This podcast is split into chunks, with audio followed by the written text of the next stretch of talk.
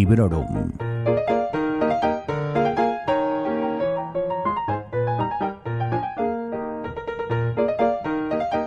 Hola a todos y a todas. Soy Vanessa y os doy la bienvenida a Librorum Podcast. Hoy os voy a hablar de un thriller, de una novela policíaca titulada Tres días en la calle del Ciprés, que está escrita por Iván Ledesma. Esta es una lectura que me ha sacado completamente de mi zona de confort desde el primer momento, después os contaré por qué. Eh, y bueno, más de una vez y más de dos, seguramente me habréis oído decir por aquí que las zonas de confort existen por algo y que me parece una soberana tontería obligarse a salir de ellas.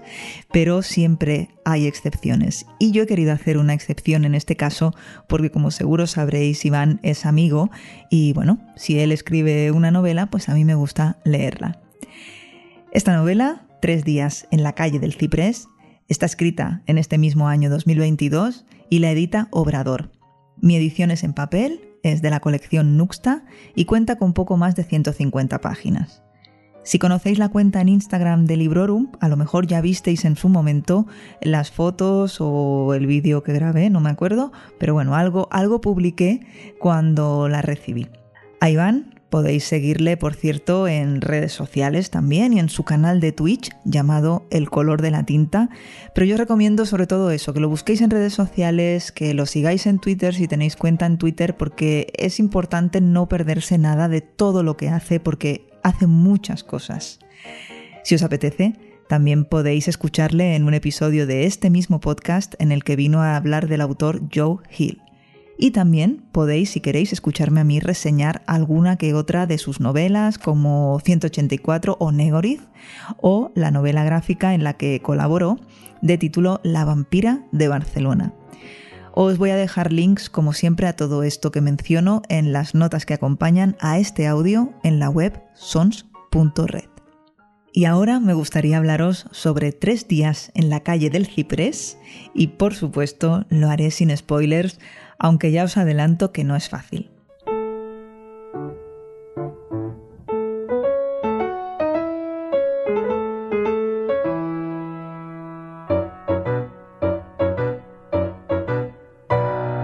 Un inspector de policía se está ocupando de investigar un caso del que a priori ya se había ocupado otro compañero del cuerpo.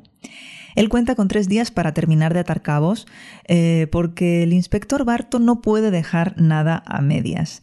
Así que lo encontramos en la calle del Ciprés, dispuesto a entrevistarse con todos los vecinos que podrían estar relacionados o que podrían tener algo de información al respecto de un crimen que se produjo en esa calle residencial. Este es un vecindario en el que encontramos a personas o a familias mm, con alto poder adquisitivo, también a otras que ya no son lo que eran, gente que lucha por mantenerse a flote y en definitiva a personas muy diferentes entre sí.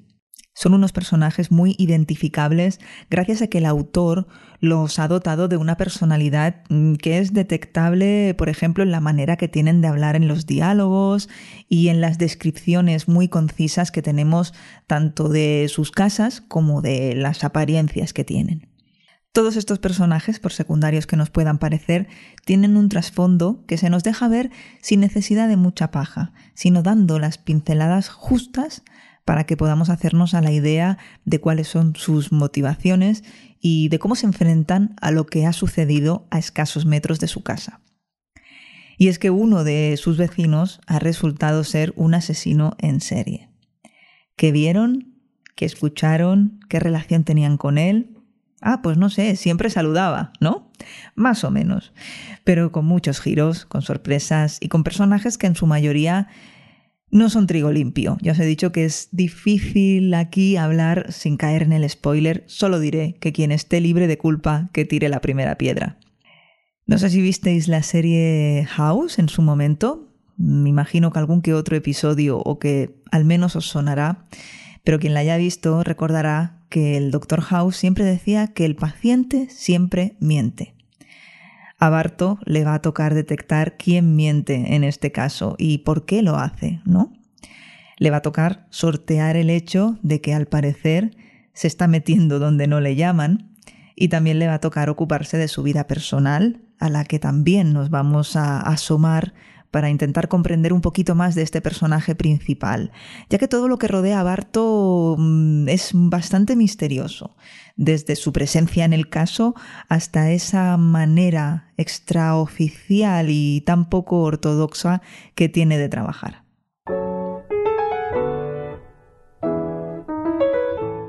A pesar de que es una historia muy corta y con capítulos también muy cortos, yo he tardado un poquito más de la cuenta en terminarla. Habréis notado que la frecuencia de estos programas ha bajado un pelín, pero en absoluto ha sido por culpa de este libro. Os aseguro que en circunstancias normales este libro cae en dos días. Pero bueno, hay épocas y épocas, ya lo sabéis, y tampoco le daremos más vueltas. Lo que sí quiero destacar aquí es eso, que tiene capítulos cortos, que sabéis que me encantan porque creo que facilitan la lectura de un libro y además le dan un dinamismo y una agilidad que para mí son de agradecer.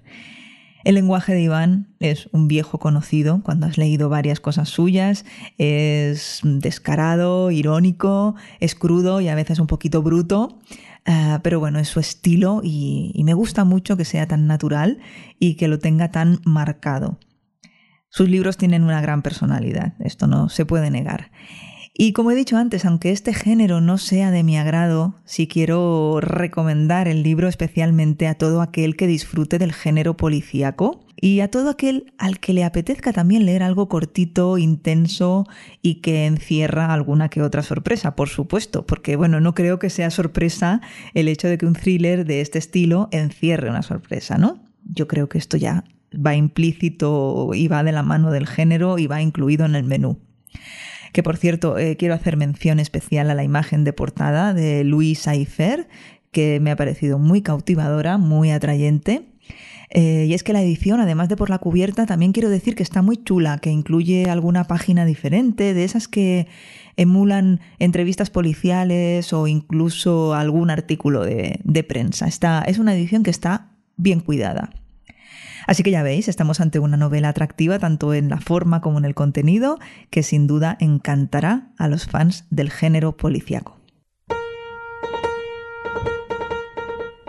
Y esto es todo por ahora. Os agradezco los mensajes en los que me preguntabais dónde me había metido, aunque en realidad no haya pasado tanto tiempo desde el último Librorum, pero bueno, sabéis que yo lo agradezco un montón, que os guste escuchar este podcast y que echéis de menos, pues eso, que sean más frecuentes los episodios. También se agradece, ¿no? De vez en cuando descansar, parar, hacer otras cosas, dejarse llevar, que es algo que siempre que podáis hacer, pues yo os lo recomiendo. Os invito a seguir dejando vuestros comentarios, sugerencias y lo que os apetezca, siempre de buen rollo, en los canales habituales. En sons.red encontráis botoncitos a todos ellos, Librorum Podcast está en Instagram, está en Twitter, en fin, ya sabéis el rollo. Muchas gracias por seguir ahí escuchando el programa y mandándome vuestro feedback. Hasta pronto y felices lecturas.